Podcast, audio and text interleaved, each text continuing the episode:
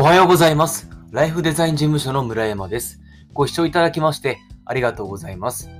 僕は採用を中心とした人事課題の解決支援をしております。例えば、中小企業様で魅力を打ち出しづらいニッチな業界でも、その会社にいる人では気づけていない魅力を言語化、発信し、募集団を形成することで求める人材を採用することを得意としております。このチャンネルでは、社員の働きやすい職場を作り、会社業績をアップさせるをコンセプトに、様々な人事課題を解決できるヒントをお届けしております。人事に関することを解決したい人はもちろん、これから人事について学びたい人も、ぜひ聞いていただきたいです。えー今日はですね、えーっと、営業さんに騙されない求人媒体の選び方というテーマでお届けしております。営業さんの営業トークにですね、そのまま鵜呑みにせず、えーっと、しっかりですね、考えて求人媒体を選び、えー応募数を1.5倍上げるという、えーそんな目的でのお話をしていきたいなと思います。よくですね、えーっと、まあ、ご縁のあった営業さんとお話ししてみて、で、まあ、あなんとかいけそうかなと思って、え発注をかけて、まあ、求人広告だったりとか、まあ、ダイレクトリクルーティング、あと人材紹介とか、まあ、いろんなそういう求人媒体に、まあ、載せ始めてやってみたんだけれども、まあ、効果がなかったよというところで、うわーってお金かけたのに失敗したっていうこと、まあ、どの会社さんにもあるんではないかなと思うんですけれども、まあ、もちろん、こういった採用活動なんてね、100%成功するっていうことはどうしてもあの言えませんと。うん、言えないんですが、100%に近づけられるような、えーっと、失敗確率をなるべく減らせるような、そういった求人媒体の選び方できるので、まあ、営業さんもどうしてもね、その受あ受注を取ってくることが仕事ですし、どうしてもこう、まあ、騙すっていうつもりはない、なくても、なるべくいいようにいいようにっていうふうに、よりはお話をすると。で、それで、えっ、と、まあ、依頼側からすると、まあ、これでね、なんとかいけそうかなと思って、えー発注をかけてしまうということが結構あって、やってみ、で、始めてみて全然違うなんてことはあるんですよ。身近にかな会社さんでも結構あって。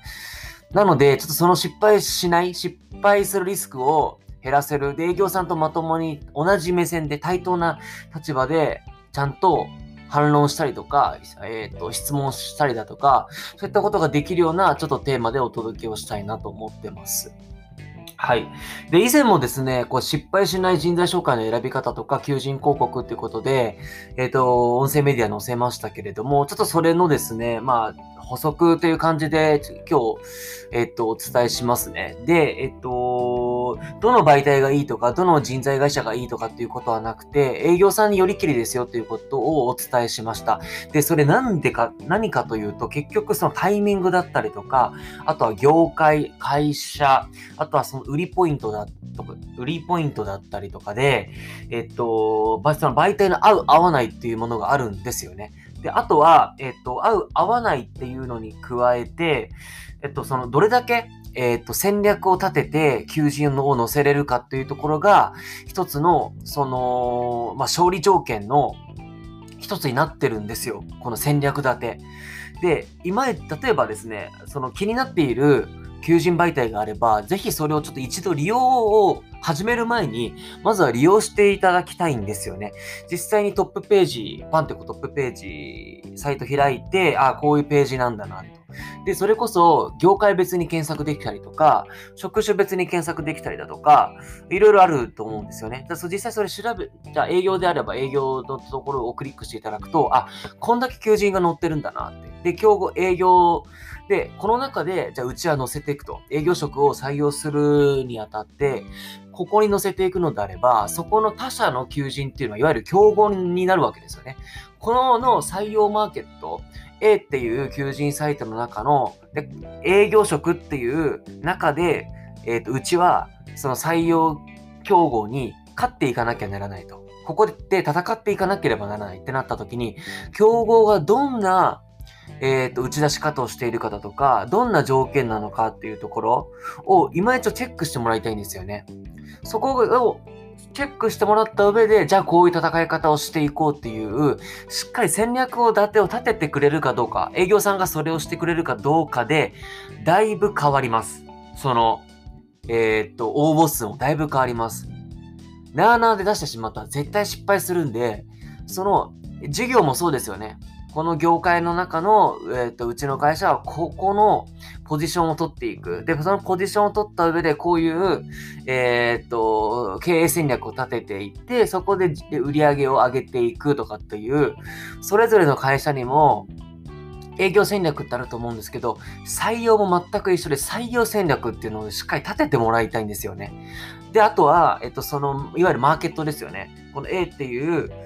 えっ、ー、と、気になっている求人サイトがあるのであれば、月あたりどれぐらい登録者数があってとか、アクティブユーザー何人ぐらいでとか、年齢層どれぐらいでとか、男女比はどれぐらいで出たとか、いろんなそのデータがあるはずなので、そのデータをちゃんと営業さんに出してもらうっていうのが大事です。で、これをすることによって、ちゃんと、まあ、えっと、仮に失敗した時のですね、次の戦略立てが打てるし、あとは、えっと、費用をかけるにあたって会社に臨機を上げるのであれば、それこそ、えっと、こういう、え営業職を取るにあたって、今こののサイトを使いたいです。費用はいくらです。で、こういう戦略を立てるっていうことが、しっかりロジックが立てられると、倫理も取りやすいと思うんですよ。あとは、まあ、ちょっとこれはテクニカル的な話ですけど、仮に失敗した時の言い訳もできるんですよね。こうこうこうこう、こういう戦略立ててやったけど、これが、えっと、今回こういう要因でうまくいかなかったと思われますっていう言い訳もできると。ただ、それを踏まえて次はこういう戦略を立てて採用活動をしていきたいですっていう、次の打ち手もですね、ちゃんと打てると。なので、ちゃんとですね、採用を活動するにあたって、なんとなくいいなではなくて、しっかり戦略立てをした上で、えっ、ー、と、求人媒体を選んでもらいたい。そうすると、応募数も今までよりか確率に増えます。1.5倍、えっ、ー、と、うまくいけば2倍以上に